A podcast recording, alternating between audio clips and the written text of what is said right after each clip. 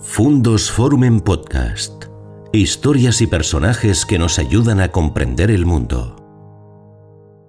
¿Qué tal amigos? ¿Cómo están? Bienvenidos a un nuevo encuentro en nuestro canal Fundos Forum. Ya saben, para hablar de los temas de actualidad, de las cuestiones candentes de la sociedad, con personajes de Castilla y León que tienen cosas que aportarnos y cuyas versiones son de interés. Hoy vamos a hablar de comunicación y vamos a hacerlo con un experto, porque la sociedad está impactada por el fenómeno velocísimo que se sitúa a medias entre la tecnología digital y las redes sociales y el abaratamiento en la producción de los eh, dispositivos eh, tecnológicos, de los smartphones. Esta es una sociedad donde todos los medios de comunicación han tenido que acomodarse a las nuevas eh, tecnologías. Parece que incluso los regímenes de opinión pública, la propia democracia, la organización de las sociedades, se está viendo condicionada por esta nueva metodología de la comunicación en el mundo. Y, por supuesto, como no hablar también del modo como opera esto sobre colectivos más vulnerables, especialmente sobre los jóvenes. Estamos en la sociedad de la banda ancha. ¿Qué nos está pasando? ¿Cómo va a evolucionar este fenómeno? Vamos a hablar de ello con un experto de la Comunicación, que es decano de la Facultad de Comunicación de la Universidad Pontificia de Salamanca, doctor en Ciencias de la Información y sobre todo experto explorador del paisaje en el que habitan las nuevas tecnologías y como tal es coordinador de recursos tecnológicos e infraestructuras de la Facultad de Comunicación de la Universidad Pontificia de Salamanca, como digo. Fernando Galindo Rubio, ¿qué tal? Bienvenido. Muy buenos días. Muchísimas gracias por acompañarnos para hablar de la comunicación, este asunto tan candente, de tanta actualidad y que tantos dolores de cabeza a veces nos, nos ofrece. Bueno, eh, a veces echamos la cuenta y decimos, de la imprenta a la radio pasaron cinco siglos. De la radio a la televisión, pues no pasó ni un siglo siquiera. De la televisión a Internet no llegó a medio siglo. Entre la web y las redes sociales, apenas dos décadas. Y ahora, entre la singularidad y la inteligencia artificial, menos de lo que queremos. Estamos en una aceleración de la historia, Fernando, pero que también produce una cierta inestabilidad, una cierta ansiedad, ¿no? Claro, como todas las aceleraciones, la de un coche también te produce ansiedad, pero eso no significa que esa ansiedad sea una ansiedad negativa. Eh, mi punto de vista constante con la comunicación y esa evolución eh, tecnológica absolutamente imparable, pero que yo considero una bendición, es que tengo muchísima suerte de poder trabajar en eso. Es como ser niños pequeños a los que les estás metiendo en una juguetería llena de cosas nuevas, cosas interesantes en las que experimentar, cosas con las que probar y la comunicación encima es, digamos, eh, uno de los ámbitos que más se puede beneficiar de esto.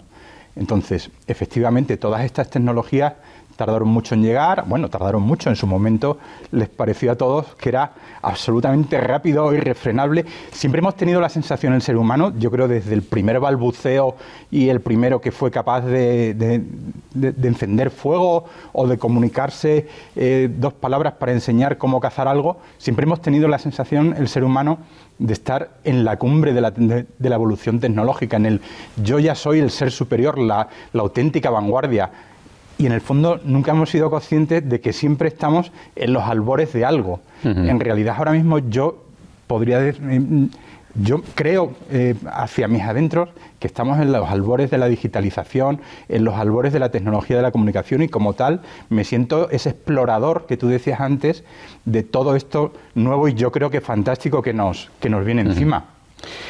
Eh, lo que pasa es que a veces nos movemos en una dualidad de versiones. Hay quien piensa que vivimos en, la mejor, en el mejor de los mundos posibles, en la mejor sociedad de las posibles, con acceso ilimitado a todo mm. lo que queremos.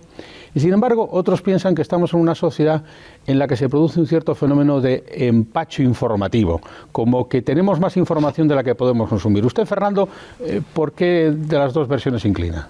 Em, vamos a ver, eh, es que las dos son realidad. Claro que vivimos en el mejor de los escenarios posibles, nunca se tuvo tanto conocimiento.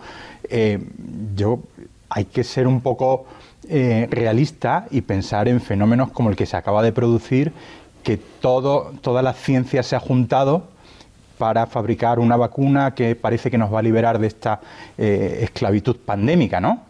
Esto se ha producido gracias a la comunicación, mm. gracias a la posibilidad de intercambiar contenido entre miles y miles de centros científicos, centros de, eh, estudio, de investigación, que han podido, eh, entre todos ellos, configurar eso. Vamos a pensar en esto hace, no digo 100, hace 25 años hubiera sido imposible. El genoma humano hubiera sido imposible. Entonces, claro que sí, que estamos en el mejor de los mundos, es, prácticamente una panacea, pero ojo, lo que decía antes, que no lo voy a dejar de repetir en toda la entrevista, estamos al inicio de todo esto. Lo que nos viene encima y nos viene súper rápido y dentro de muy poquito va a ser alucinante. Pero es verdad que también tenemos una sobrecarga de información. El problema no es la sobrecarga de información, el problema es que el ser humano no está ahormado, no está fabricado para consumir esa sobrecarga de, información. Y no solo eso, sino que, vamos a ver, el problema es que la queremos consumir de la misma forma que consumíamos la información hace 20, 30, 50 años, donde había seis periódicos y una buena mañana de domingo tú decías, oye, igual me da tiempo hasta leerlos a todos. Ahora queremos intentar consumir con la misma capacidad de comprensión, de, entendimiento, de reflexión, que antes lo hacíamos con un artículo eh, de, cualquier gran periodista. Esta es la diferencia. Entonces, ¿Qué, hace falta ahora? Hace falta selección de información, hace falta curación de contenido, hace falta que lo que nos llegue sea bueno. Este es probablemente uno de los oficios, una de las competencias fundamentales que va a tener el periodista eh, en los próximos años. Eh, va a haber periodistas que, por supuesto, produzcan información, igual que se ha hecho ahora, pero va a haber un número importantísimo de periodistas que se van a dedicar a clasificar y a que yo, consumidor de, información, igual que antes compraba un periódico, ahora me suscribiré a un algo, no lo sé lo que es, que me dirán, mira, Fernando, este contenido es bueno, esto es bueno, esto está contrastado, esto realmente es así. Todo esto, bueno, pues será la forma también de poder monetizar esa, esa información que ahora eh, es muy difícil, ¿no? Por tanto, usted menciona, Fernando, cuando hace alusión al periodista como prescriptor, como ahormador de este magma en el que a veces nos vemos eh, perdidos, de una especie de reeducación nuestra como consumidores de la, de la información, eh, que tengamos que cambiar un tanto los parámetros para vigilar criterios quizá de calidad o... Es, es muy difícil como consumidor intentar ser tú mismo el que sea capaz de desgranar toda esa información.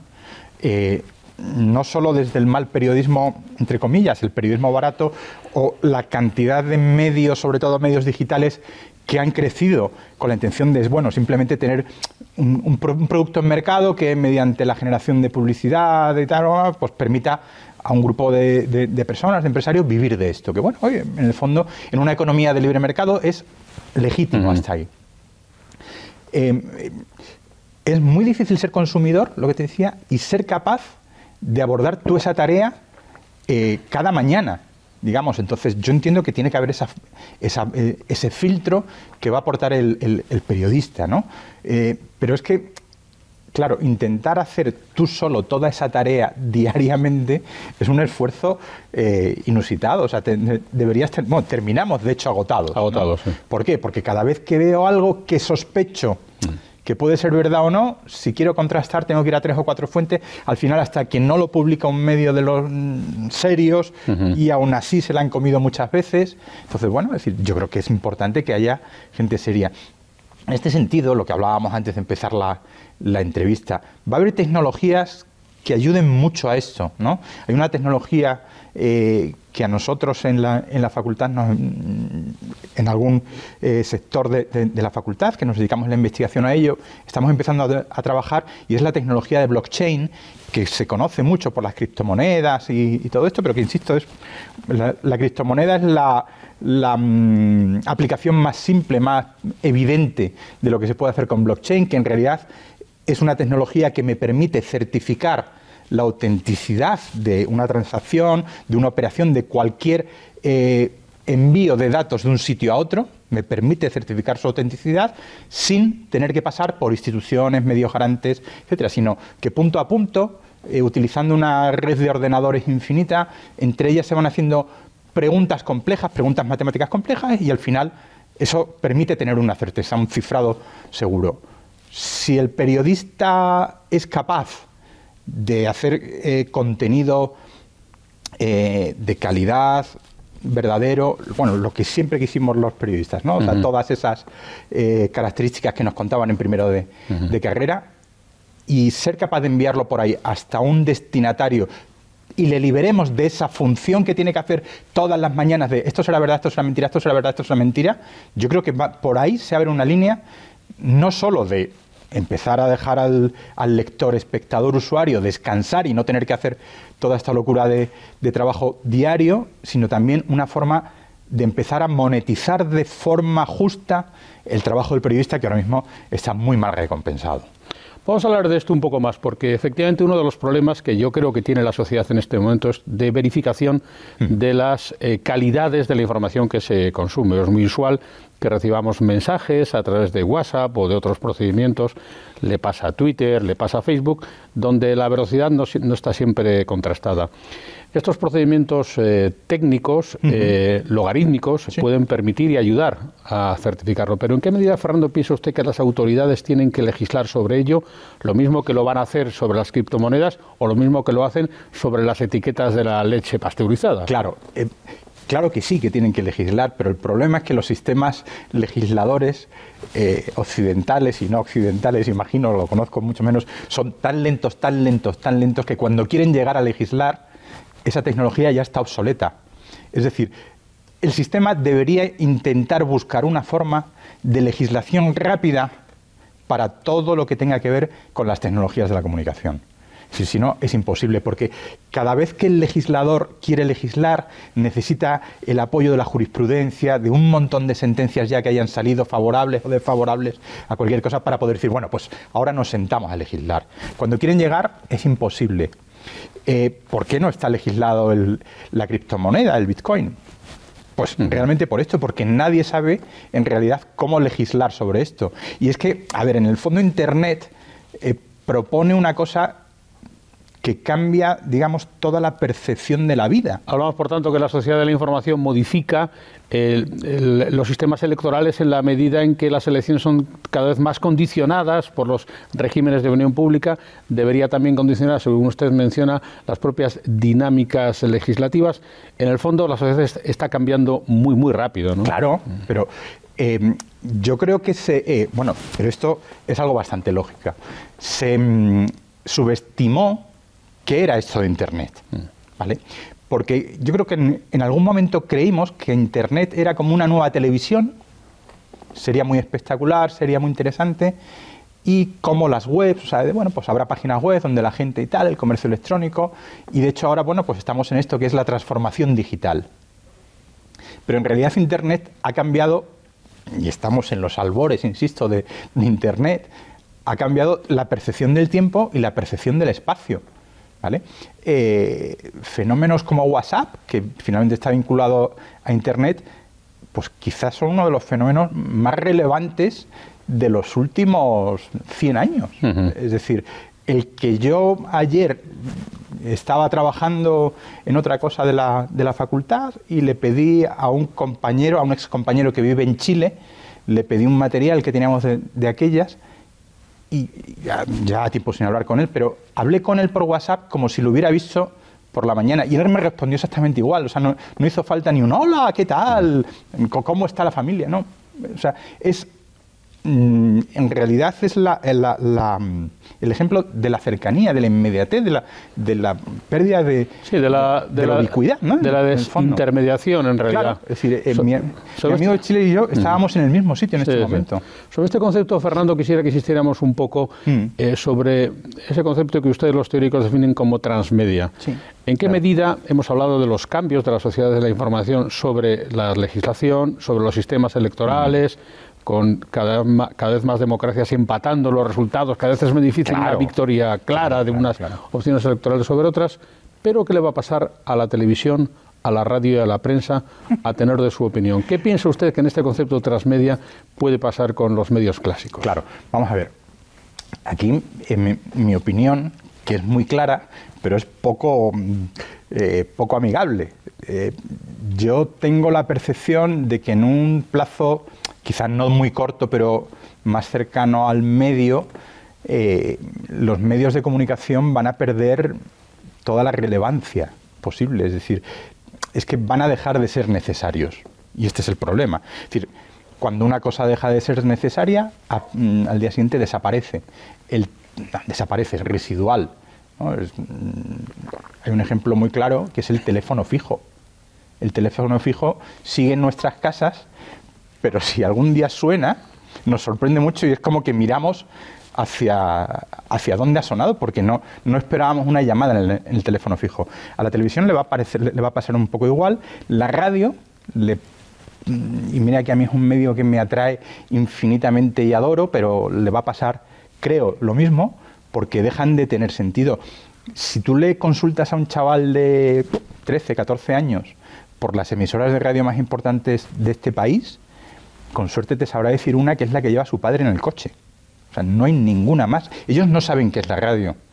Eh, las radios musicales menos, claro. Es decir, está Spotify, está Apple Music, está Amazon Music, que hay que entenderles a ellos también, claro.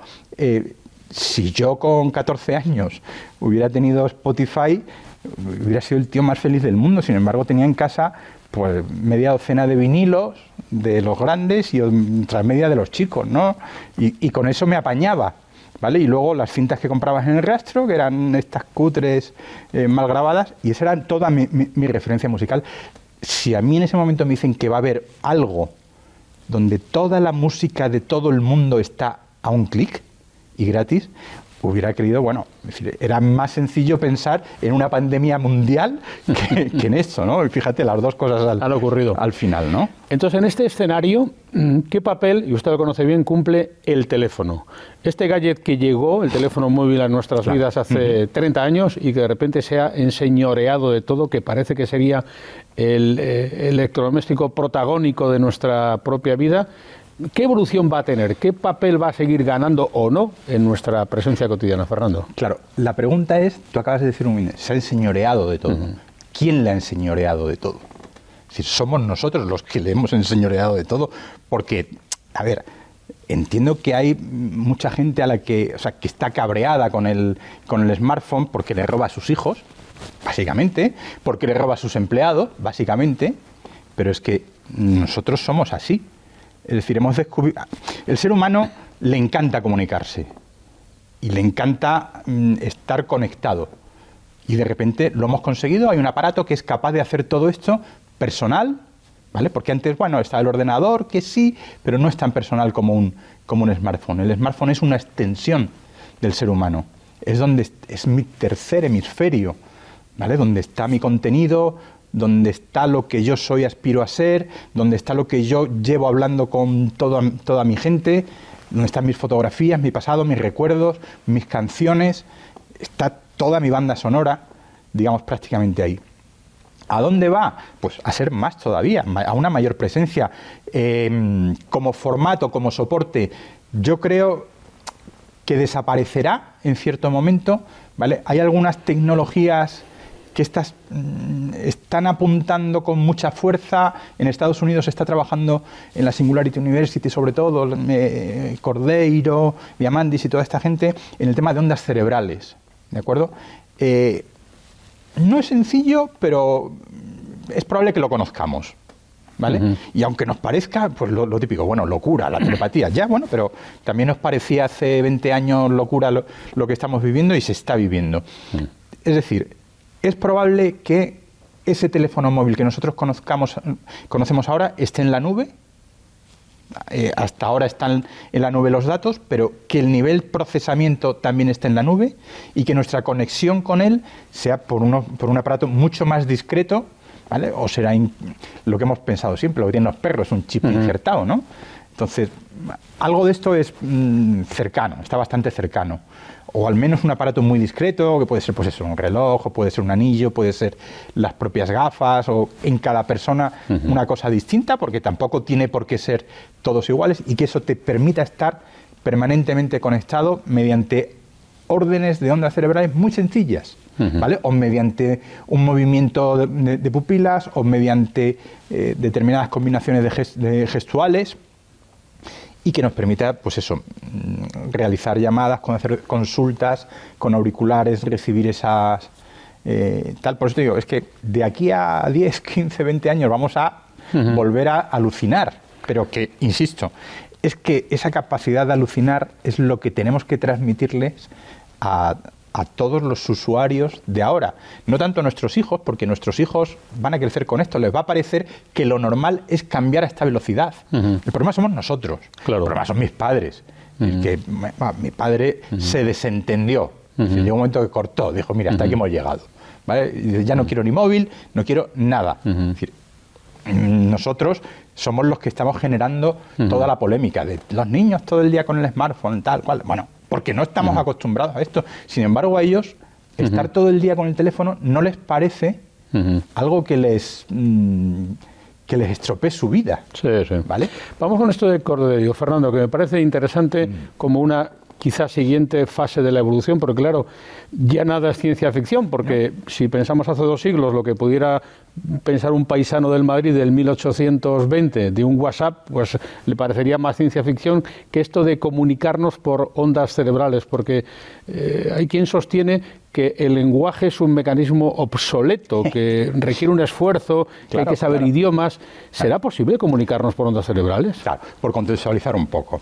Eh, José Cordeiro que es un profesor de la Singularity University. La Singularity University es una universidad creada por un consorcio de las grandísimas empresas, Google, NASA, etcétera, eh, donde se investigan, pues, em, digamos, esos futuros, no solo en la comunicación, sino en tecnología, una especie de MIT, pero privado, ¿no?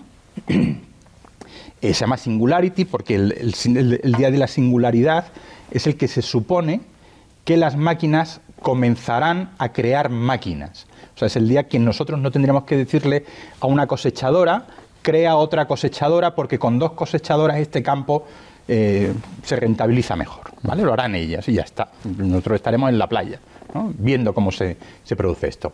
Em, lo que tú me, apuntabas es que, bueno, es que José Cordeiro, una de las cosas que dice es que si la tecnología avanza tal como lo ha ido haciendo hasta ahora, las variables eh, más importantes en toda comunicación son ancho de banda y capacidad de procesamiento.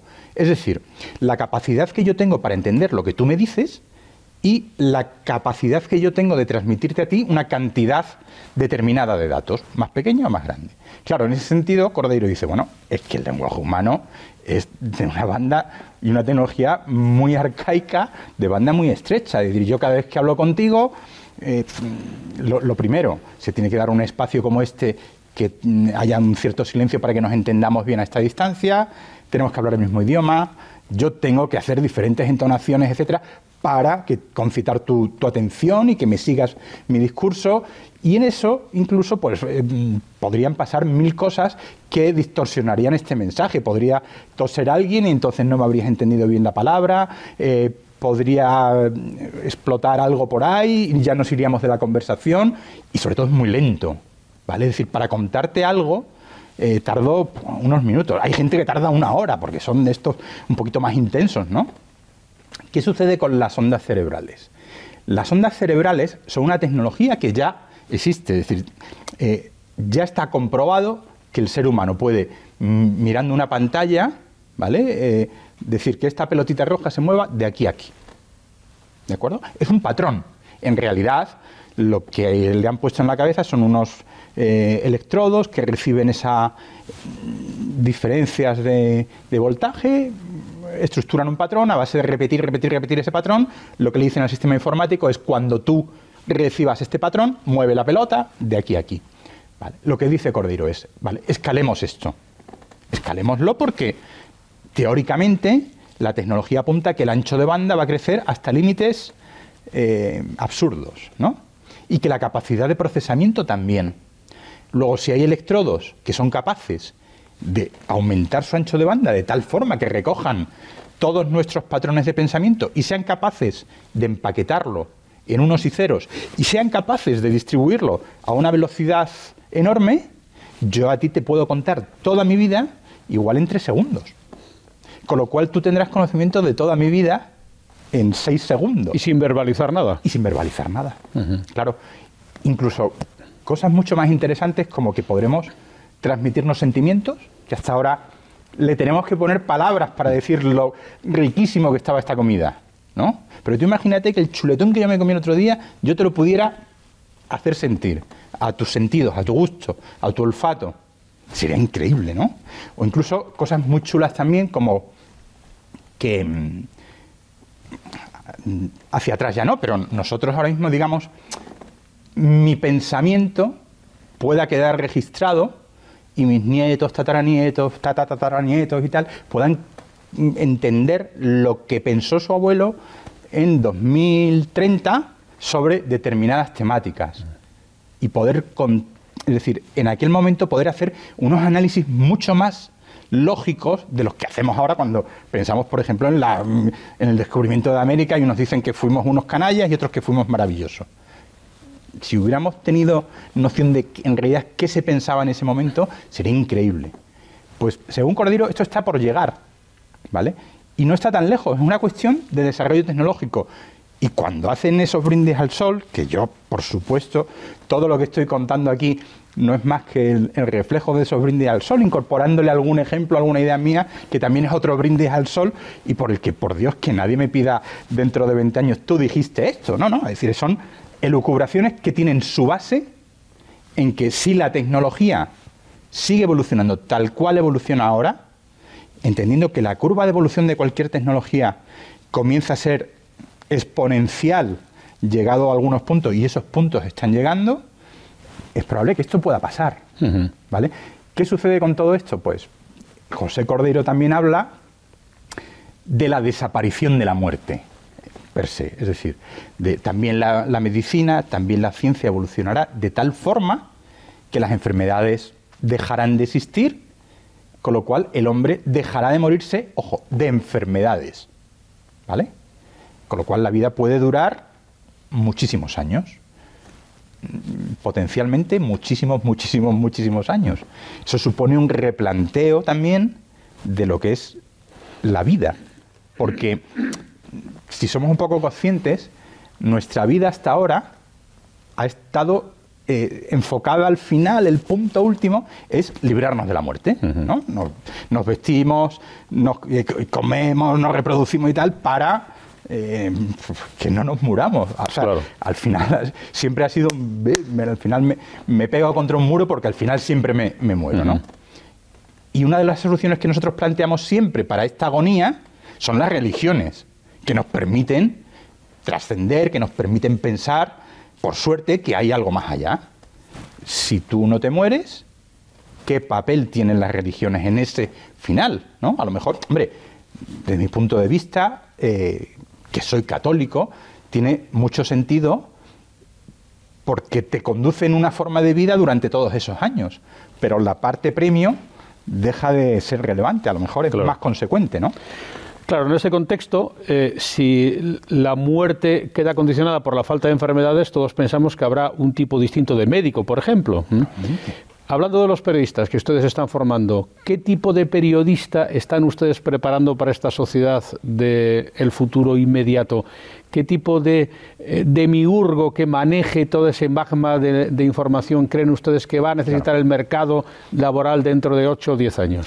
Pues mira, el periodista que nosotros estamos formando, o el que queremos formar, y, para nosotros es casi una obsesión, em, tiene que tener una competencia fundamental que se llama adaptación. Hasta ahora, nosotros, cuando yo hice la carrera, y tú estabas en, A3 Media, y, o sea, luego digamos que los dos somos del mismo momento informativo y del mismo momento periodístico. Una de las eh, competencias que vosotros nos pedíais a, los alumnos que salíamos de la pontificia o a los profesores que formábamos era que sepan eh, cámara, edición, etcétera, que sean lo que llamábamos ENG, ¿no? Un, periodista completo que supiera esto si hiciéramos la extrapolación ahora, diríamos, bueno, pues un chaval que sepa manejar fenomenal la cámara, el programa de edición de vídeo, las redes sociales y tal, pero yo creo que hay que ir un, un poco más allá. Es decir, las herramientas han dejado de tener importancia. O sea, ya no se trata de ser bueno en esto o ser bueno en esto, sino de ser consciente que cada muy poquitos años llega algo nuevo al escenario comunicativo y lo más importante que tiene que tener un periodista es ser capaz de cogerlo traérselo a su terreno y trabajar con él. ¿Vale? Esa es la adaptación de la que yo hablo. En este sentido, las propias empresas que están en, la vorágine ahora de la transformación digital, ¿no? Es decir, ahora todas las empresas, y más desde el COVID, todos quieren tener su página web online para e-commerce, etcétera, están haciendo, invirtiendo mucho dinero en la transformación digital. Em, la frustración que van a tener las empresas dentro de 8 o 10 años es tremenda, porque esa transformación digital que están haciendo, la mayoría creen que es un trabajo definitivo. Igual que cuando tenía bueyes y compras un tractor, revolución industrial. Ya con esto tengo para toda la vida. No, hay una transformación digital ahora, pero en 8 o 10 años vas a tener que hacer una transformación digital nueva, en otros 8 o 10 o 5 otra nueva, que no sé si se llamará digital o cómo se llamará. Entonces, esto tiene que hacer el, periodista. Em, ¿Cómo nos estamos intentando preparar en nuestra facultad, por ejemplo, eh, para esto? Pues hemos diseñado un sistema en el cual vamos a intentar actualizar nuestros planes de estudio cada 10 años. Yo lo, lo, comparo un poco como lo de pintar las casas, es decir, cada X años hay muchas familias que dicen, nosotros pintamos en el 7, ¿no? Pues todos los años que terminen en 7, ellos pintan la casa. Pues nosotros vamos a intentar hacer con nuestros planes de estudio en la pontificia esto también. ¿vale? Es decir, actualizar. De hecho, ahora estamos en ese proceso, vamos a escribir, eh, le, hemos pedido a todos los profesores que escriban un capítulo sobre su ámbito, intentando hacer una prospección de qué va a pasar dentro de 10 años. El libro está quedando interesantísimo porque, claro, eh, hay ideas muy cruzadas.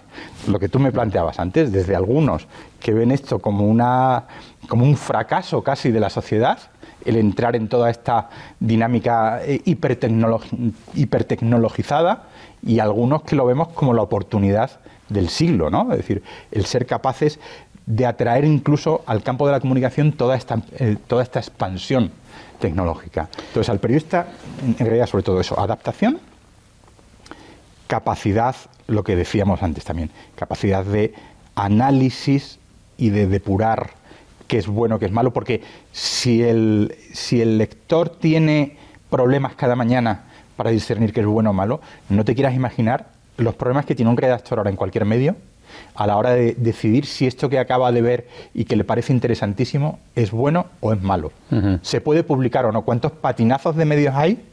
Que simplemente porque un redactor no ha sido capaz de cerciorarse de esto, pero le gustaba tanto la noticia porque iba a generar tanto tráfico a su medio, ha dicho, venga, me tiro.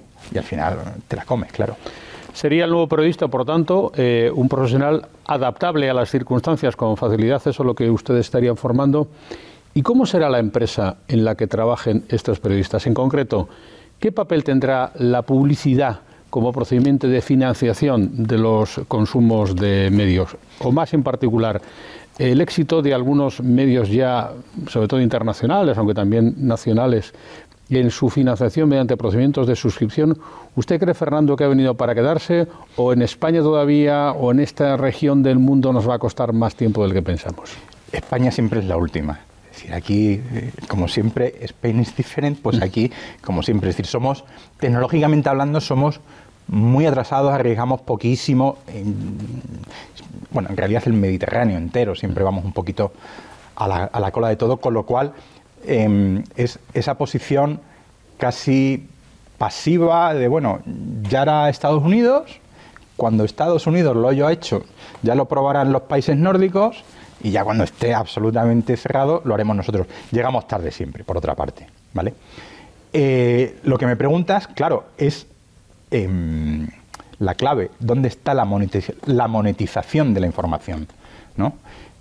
Evidentemente, el paradigma publicitario tal como lo conocemos se ha acabado, porque la publicidad yo creo que cada vez viaja menos en los medios de comunicación, viaja en las redes sociales, viaja en la prescripción, y bueno, es decir, la publicidad ha elegido su sitio. Es decir, nosotros no le podemos decir al, al empresario que se anuncia, que se tiene que sí o sí anunciar en el día de Valladolid, anunciar en el norte o en la Gaceta, porque se va, a tener mayor rendimiento, ¿no? El, anunciante no es tonto, el anunciante sabe dónde tiene que anunciarse. Y las redes sociales probablemente a estas alturas gestionan mejor la publicidad en el pool de, medios del, usuario. ¿no? Entonces, eh, por ahí yo creo que no va a ir.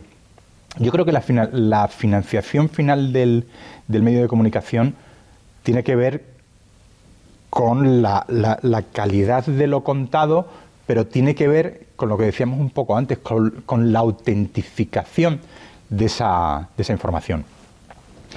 La tecnología que, te comentaba antes, el, blockchain, eh, acaba de abrir una puerta muy interesante que son los NFTs para las obras de arte, que permiten digamos, ponerle ese sello a una obra de arte digital, porque claro, el, artista digital hasta ahora estaba muy desprotegido, eh, hacía una creación maravillosa y a los 10 minutos dejaba de ser suya. Entonces, eh, esto va a permitir tener eh, certificaciones de que esta obra es mía y solo mía. Es verdad que habrá miles de copias, pero bueno, como láminas de la, de la Yoconda y por el mundo, ¿no? Mm. Entonces eso no pasa nada, pero el dueño es esto.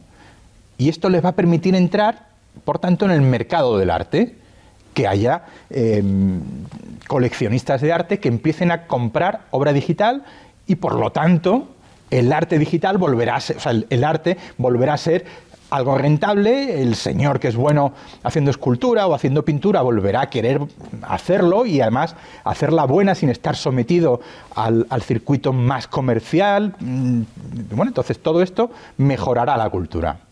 Con el periodismo, yo creo que puede pasar exactamente lo mismo. Eh, un, profesional de la información que haga crónicas buenas y sea capaz de autentificarlas, ese profesional se lo va a poder vender a un medio de, comunicación y directamente ese medio de comunicación le pagará a él. Porque habrá sujetos, eh, usuarios, receptores, lectores, televidentes, como queramos llamarlo, que al encontrar el nombre de esa marca personal de periodista y haberle leído ya 50 veces y haber encontrado que las 50 veces no dijo ni una sola mentira y todo lo que dijo luego fue contrastado, dirá, ah, yo quiero eso. ¿Vale? Y se sindicarán 20 marcas personales y crearán algo parecido a un medio de comunicación, pero que no será un medio de comunicación porque no tendrá eh, un consejo ejecutivo, no tendrá una línea editorial quizá marcada, sino que serán 20 o 25 periodistas, cada uno de su ámbito, que se sindicarán para compartir gastos, para compartir beneficios. Y en ese formato de nuevos profesionales de la comunicación y de nuevas empresas también de la comunicación, ¿Qué deberían, Fernando, aprender los medios tradicionales de otros, me atreveré a llamarlos medios, aunque no lo son, como por ejemplo TikTok o como Twitch o como Clubhouse? ¿Qué deberían aprender los medios clásicos de esas nuevas modalidades? Em, yo creo que hay... el primer aprendizaje es dejar de considerarlos como enemigos y como algo eh, ajeno, externo, que viene a quitarme mi trocito de queso, ¿no? Sino al contrario. Y una de las cosas que nos preocupamos muchísimo en la, en la Facultad de, de Comunicación es intentar todas estas nuevas redes sociales, todos estos nuevos medios, buscarle usos alternativos para el trabajo del periodismo o de la comunicación audiovisual o de la publicidad. ¿no? Es decir, bueno, viene TikTok. TikTok hasta ahora, ¿qué sabíamos de él? Fue Musicali, bueno, era, era como un karaoke para los niños y tal, una red social muy blanca en su momento, porque decíamos, bueno, pues los niños hacen eh, como unos, eso, como karaokes y los suben, no hay ningún problema. Trascendió un poquito más, se convirtió en TikTok. TikTok se llama a sí mismo la nueva televisión, porque cuando un chaval, cuando yo tenía 13 años, lo normal que hacía después de cenar era sentarme a ver la tele, lo que pusieran en la tele. Lo normal que hace un chaval de 13 años es ver la tele ver TikTok, TikTok, TikTok. TikTok es divertidísimo. Yo no sé si, habrás tenido oportunidad de, probarlo. La primera vez que a mí eh, mi hija Jimena me enseñó eh, TikTok, ¿vale? Y, yo le dije, eh, esto, ¿qué, tontería es esto. Tal, me dice, pruébalo. La primera vez que yo estuve con ella estuve 40 minutos sin darme cuenta que estaba viendo TikTok. Porque es muy, es muy divertido. Es que, claro, iba a decir muy adictivo. Adictivo se considerará negativo, pero claro, es que es muy divertido. Pero es que la tele era muy divertida, la radio era muy divertida, el cine fue muy divertido y por tanto también eran adictivos. Claro, es que los medios de comunicación, cuando son interesantes y divertidos, son adictivos. Claro, y un amigo mío, cuando es interesante y divertido, también es adictivo. O sea, sería la primera enseñanza, ser divertido, ser entretenido, ser interesante, seducir. Claro. Lo, que pasa es que lo que no podemos intentar es, ya que tengo un vídeo hecho para el informativo de las tres, lo pego en TikTok. Eso no vale. TikTok tiene sus propias normas, tiene su propio lenguaje, tiene su propia forma de expresarse y de, comunicar. Pero no solo porque los chavales, o sea, el, el, grupo de edad sea muy joven, sino porque una noticia, nosotros esto hemos hecho pruebas en la facultad, ¿vale? Eso le iba a preguntar, ¿y hay periodistas profesionales que están operando en TikTok? Sí, sí, claro, claro. Claro que sí. El Washington Post tiene una cuenta genial de TikTok. ¿vale? Em, en España hay una referencia muy interesante que es Actuality. Es, un medio americano, creo que es, que tiene ya en varios países donde una chavalilla que puede tener 22, 24 años, sale cada día contando las cinco, los cinco titulares del día, ¿vale? Eh, Biden ha hecho no sé cuánto, eh, Busquets tiene coronavirus, patatín, ¿vale? Cinco cositas en un minuto. Desde el punto de vista de la calidad informativa, cero, ¿vale? No hay nada. Es decir, en, realidad sería, digamos, como, joder, es la, mínima expresión de la, de la información. Si tú piensas que estás llegando a un público de chavales de 11 a 16, dices, vale, pero es que si no, su información es cero. Ellos no se van a acercar jamás a un medio informativo porque no lo necesitan. En cambio, si tú como medio de información, imagínate, si el país o el mundo o quien sea o la COPE y tal hicieran buenas estrategias en TikTok, yo estoy llegando a un público de 11 a 15 que ahora no necesita información, pero que dentro de 10 años la va a necesitar. Si a mí me conoce, es probable que él vaya a mi medio digital, o a mi impreso, o a mi emisora de radio. Estas dos cosas más difícilmente, pero bueno, irá a su medio digital y ya le conocerá y ya sabrá que es alguien que le estuvo informando durante años. No es sorprendente que un niño de estos de vez en cuando te diga un titular de, pues, ¿sabes papá que Biden el otro día hizo no sé qué? Tú, ah, ¿Y tú esto cómo te has enterado? Por TikTok. ¿Vale? Luego, lejos de ser una herramienta mala malísima, que en ocasiones lo es, mala malísima, pero puede ser muy buena. Y para el periodismo es una oportunidad, es una puerta abierta. Yo por eso insisto en la idea de lejos de ponerme en posición defensiva, pasivo-agresiva, de viene un nuevo medio, vamos a cerrar todas las puertas, por favor, que no entre, es no, no, al contrario, entra, que ya te doy yo una vuelta, que yo sé más que tú de, la información, y ya te doy yo una vuelta y te digo cómo tienes que ser. sí, es curioso cómo podíamos incluso ver otra red social muy potente, Instagram, mm. eh, circunstancias no vinculadas con la información, la transmisión de la información, sino con la propia economía. Eh, veíamos como restaurantes americanos eh, estaban vendiendo la comida directamente a través de Instagram sin necesidad de un intermediario y de este modo se han hecho sostenibles durante la pandemia. Es decir, son nuevas formas, nuevos hábitos de prestaciones diferentes. Claro, eh, mm, la propuesta es que el intermediario tiene los días contados en muchísimos ámbitos, porque no me hace falta.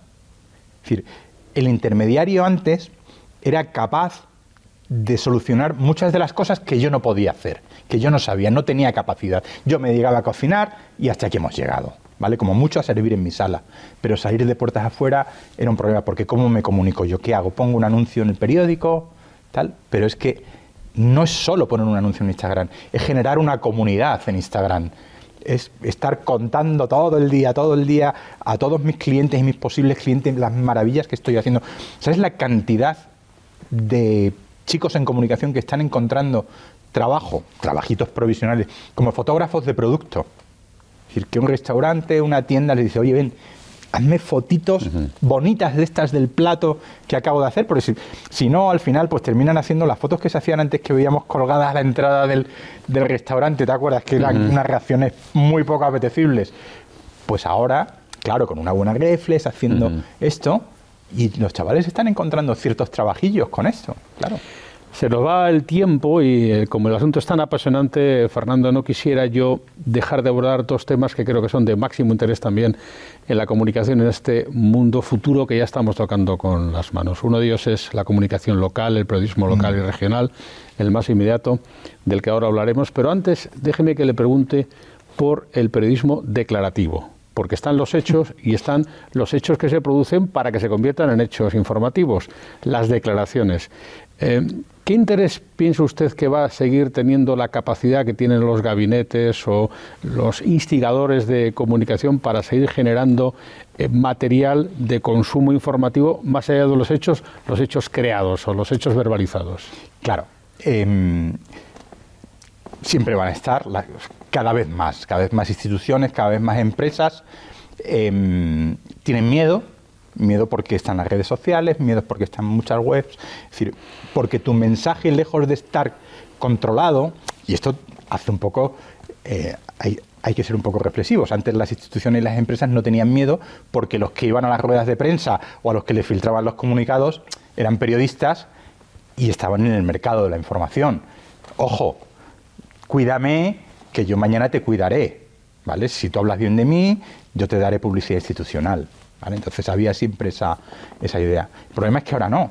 Ahora ellos cuentan, ese lenguaje pasa a ser de propiedad universal y a partir de ahí se exponen, claro, a que tal. En este sentido, por ejemplo, eh, uno de los eh, nichos de mercado que está siendo muy interesante para nuestros alumnos es ser el gestor de redes sociales de equipos de fútbol de élite vamos, profesionales y de jugadores de fútbol profesionales.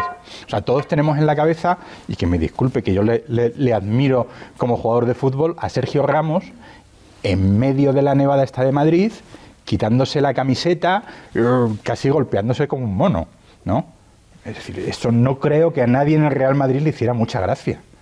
Entonces, el ser capaz de enseñar a las instituciones, de enseñar a las empresas, de enseñar a estas personas que son en sí mismos instituciones, a cómo contar, qué contar, cuándo contar, a quitarles esa idea de somos unos divos, sino que somos parte de una institución mucho más grande que tiene una responsabilidad social corporativa importante que mantener, eso está todo en, en, nuestras manos, en manos de comunicadores que sean capaces de controlar estos mensajes declarativos, porque efectivamente hacen mucho daño. Es decir, cuando se escapa un mensaje mal dado, hay mucho problema. En política se ve, yo en política casi no quiero entrar porque es agotador. Cada día se lanzan em, intencionada o malintencionadamente eh, cientos de mensajes. Se, tiran, se largan, se largan tal. Por eso, pues personajes del marketing político, tipo Iván Redondo, este tan conocido, ¿no?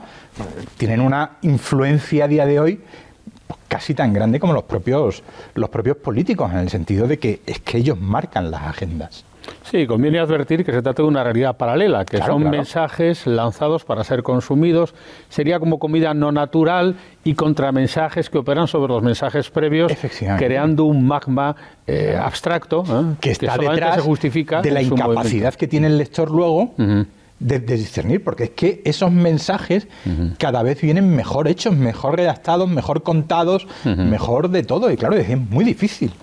Discernir. Y luego vamos a hablar del periodismo local, Fernando, que es como la familia, la radio local, la prensa local, la tele local. Eh, digamos que van a tener una previvencia distinta, pero parece que durable, porque lo inmediato siempre será interesante y lo que nos concierne a nuestra ciudad, a nuestro barrio, siempre tendrá relevancia. ¿De qué modo piensan ustedes que el periodismo local se puede ir recuperando para el futuro? Mira, yo estoy absolutamente de acuerdo con que lo, local es trascendente, mm. porque si no, no te lo cuenta nadie más. Entonces el periodismo local tiene una salud de hierro y la va a tener más fuerte todavía. Y además va a tener muchos medios para usar esto. Em, a este hilo, hace unos días, hacíamos una práctica en la, en la Facultad de, Comunicación, en una asignatura que, imparto yo, que es em, traducir el informativo local de televisión en un informativo eh, mandado por WhatsApp, ¿vale? Y, y, producido exclusivamente con smartphones. De tal forma que, bueno, estábamos eh, dos alumnos conmigo en la facultad y los demás estaban por Salamanca el resto de, chavales, unos 10, 12 chavales, con sus smartphones y tal. Y les íbamos mandando, pues vete a la Casa de las Conchas que ha pasado no sé qué, vete a la Avenida de Mirat que ha habido un accidente de un coche con una farola. Vas para allá, grabas media docena de planos, haces un total, un stand-up, lo editas, pa, pa, pa, y en media hora el espectador tiene el mensaje audiovisual, la pieza audiovisual en su móvil en casa. ¿vale? Entonces, hacemos una tirada de toda la mañana en la, cual pues mandábamos alrededor de 15 piezas más o menos. Tal. Luego consultamos, hacemos una encuesta a la gente a ver qué le ha parecido, bueno, había de todo. Lo interesante de esto es que cambia el modelo comunicativo. Si eh, cuando yo empecé a estudiar, cuando empezaba a trabajar y antes de, todo esto, eh, en casa el modelo comunicativo es nos juntamos todos en el desayuno, salimos toda la mañana y antes nos veíamos a la hora de comer y nos contábamos todo, que es un poco el mismo modelo que seguían los informativos. Por la mañana avance, ilustración de más o menos qué cosas, y a las 3 de la tarde te doy el informativo con lo que ha pasado a lo largo de la mañana. En, ese rato pues ha habido proceso de grabación de cámaras, edición, locución. ¿Qué podemos hacer ahora? Romper esto, porque también se rompe en el ámbito familiar.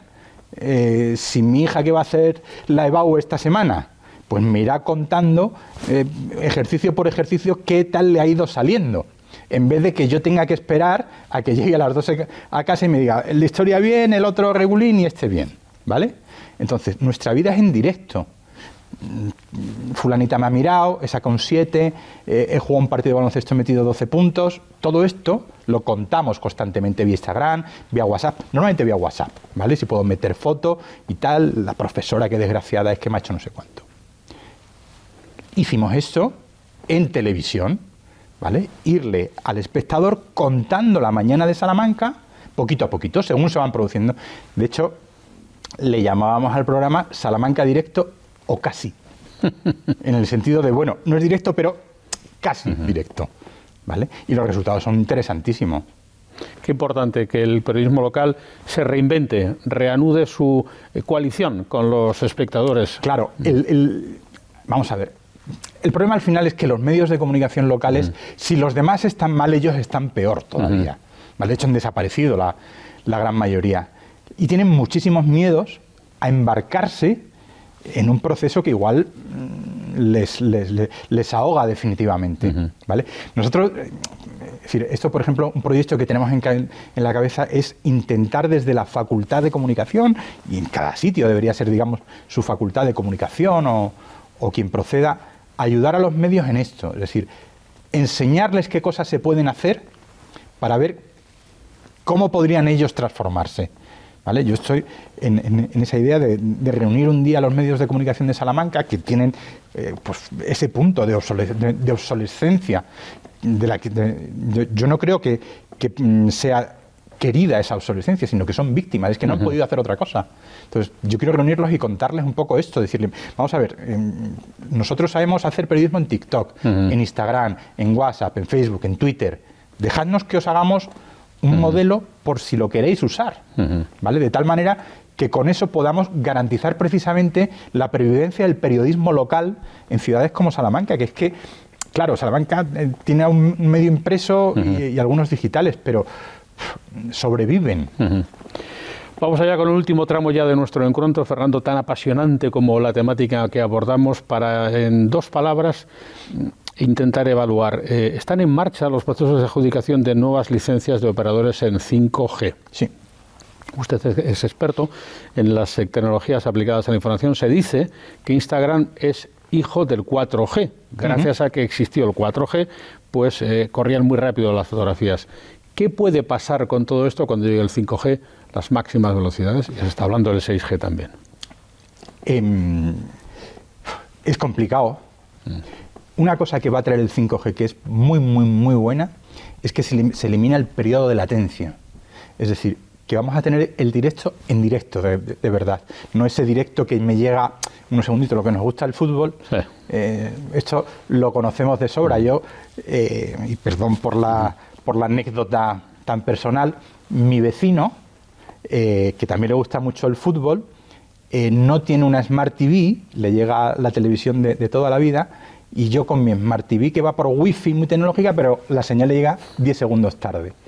Cada vez que mi Madrid de mis amores mete gol, yo me entero 10 segundos antes de que meta el gol, con lo cual me destroza todos los partidos de televisión que vea. Esto se va a eliminar, ¿vale? el 5G, sobre todo, eh, introduce eh, la ausencia de, latencia prácticamente, con lo cual el directo va a ser directo, y el directo, que es otro de los grandes contenidos eh, comunicativos, va a ganar todavía más en, en, producción, porque ahora vas a poder ver un buen directo en tu móvil, o vas a, poder ver un buen directo en muchos sitios, que antes, bueno, era eh, regular. Y luego tiene que ver con el Internet de las cosas, el Internet of Things, en el momento en el que todo lo que tenemos y vemos va a estar también conectado. Es decir, eh, el, 5G permite miles de IPs por centímetro cuadrado en la superficie del planeta. Entonces eso significa pues, que hasta las rayas de tu corbata van a estar conectadas, de tal manera que un día las quieres rojas y azules y otro día se podrán convertir en verdes y naranjas porque tienes el día más divertido o más alegre. ¿no? Entonces, eh, todo esto incidirá en ese enorme cambio que vamos a experimentar en los próximos 10 o 15 años y para el que yo insisto, eh, le pediría a todos los espectadores eh, optimismo y vamos a por él. ¿no? Un mundo en el que nos van a hacer falta cada vez mejores periodistas y más periodistas, más preparados para los cambios y mejores formadores y más formadores como Fernando Galindo Rubio al frente del decanato de la Facultad de Comunicación de la Universidad Pontificia de Salamanca, que nos ha acompañado en este encuentro aquí en Canal Fundos Forum para averiguar, mirar por la rendija, a ver qué le puede pasar al futuro. Fernando, muchísimas gracias. Muchísimas gracias a vosotros, Ignacio. Y hasta muy pronto en un próximo encuentro aquí, en nuestro proyecto de innovación cultural en Canal Fundos Forum.